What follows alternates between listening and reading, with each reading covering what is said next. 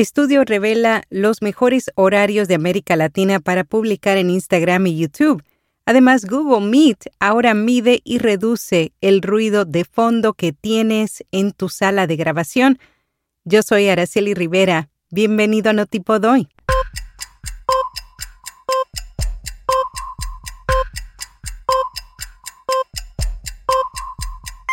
Notipod hoy. Un resumen diario de las tendencias del podcasting.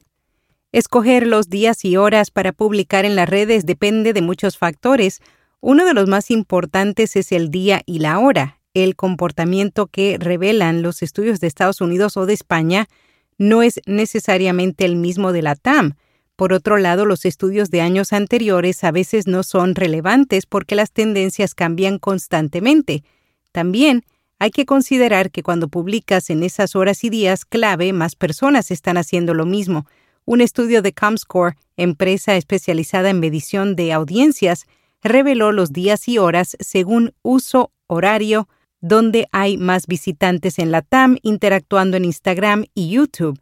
En los diferentes países de América Latina existen diversos usos horarios que se definen en relación al tiempo universal coordinado, ¿Cómo se verían estos horarios actualizados en tu país? Por ejemplo, México, Colombia y Perú se manejan en el uso de hora estándar central. No dejes de hacer clic en las notas para que veas los detalles de este estudio. Muy interesante esta información. Google Meet ahora mide y reduce el ruido de fondo que tienes en tu sala de grabación. La nueva actualización de la plataforma ofrece la cancelación de ruido con tres funciones diferentes. Un identificador maneja lo que es tu voz y marca cómo se filtraría una fuerte ráfaga de sonido cada vez que hables. Si estás constantemente rodeado de ruido durante la grabación, puedes configurar seguir filtrándolo mientras hablas y el nivel de ruido se mostrará en un anillo. Cuanto más es el ruido, mayor será el tamaño del anillo y viceversa. La nueva función solo estará disponible para los usuarios con cuentas Business Plus, Education Plus, Business Standard y Workplace Individuals. Con rss.com obtienes todo lo que necesitas para alojar un podcast, almacenamiento de audio ilimitado, distribución automática a los principales directorios, soluciones para patrocinio, análisis de multiplataforma, un sitio web gratuito y más.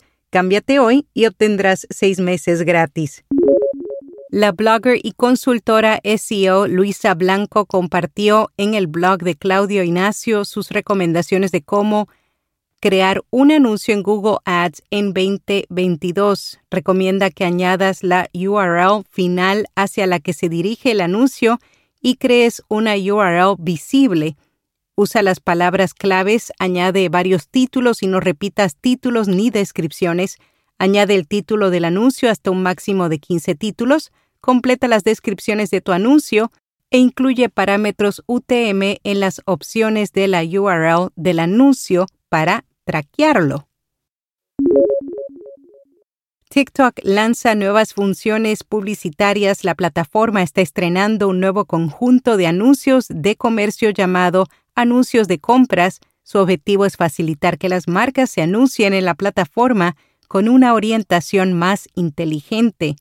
Para ello está probando tres formatos, los anuncios de compras en video, los anuncios de listado de catálogo y los anuncios de compra en vivo. Radio Emisora de México apuesta por los podcasts y el streaming para salir de deudas. El grupo Radio Centro utilizará ambos formatos digitales para llegar a nuevos radioescuchas y así poder insertar publicidad. Audio Centro, su división de producción de podcasts, cubrirá una amplia variedad de contenidos, noticias, deportes, cultura, tecnología y miscelánea. Además, remasterizará programas clásicos como las radionovelas. En podcast recomendado, Atica Podcast, un programa en castellano sobre arqueología. En cada capítulo, el arqueólogo e historiador Alejo Sánchez explora con otros investigadores una zona distinta del planeta, distintos pueblos y facetas. Y hasta aquí, Notipod hoy. Anúnciate con Vía y llega a miles de creadores de contenido y profesionales en la industria cada mes. Para detalles visita viapodcast.fm y haz clic bajo patrocinios. Será hasta el lunes.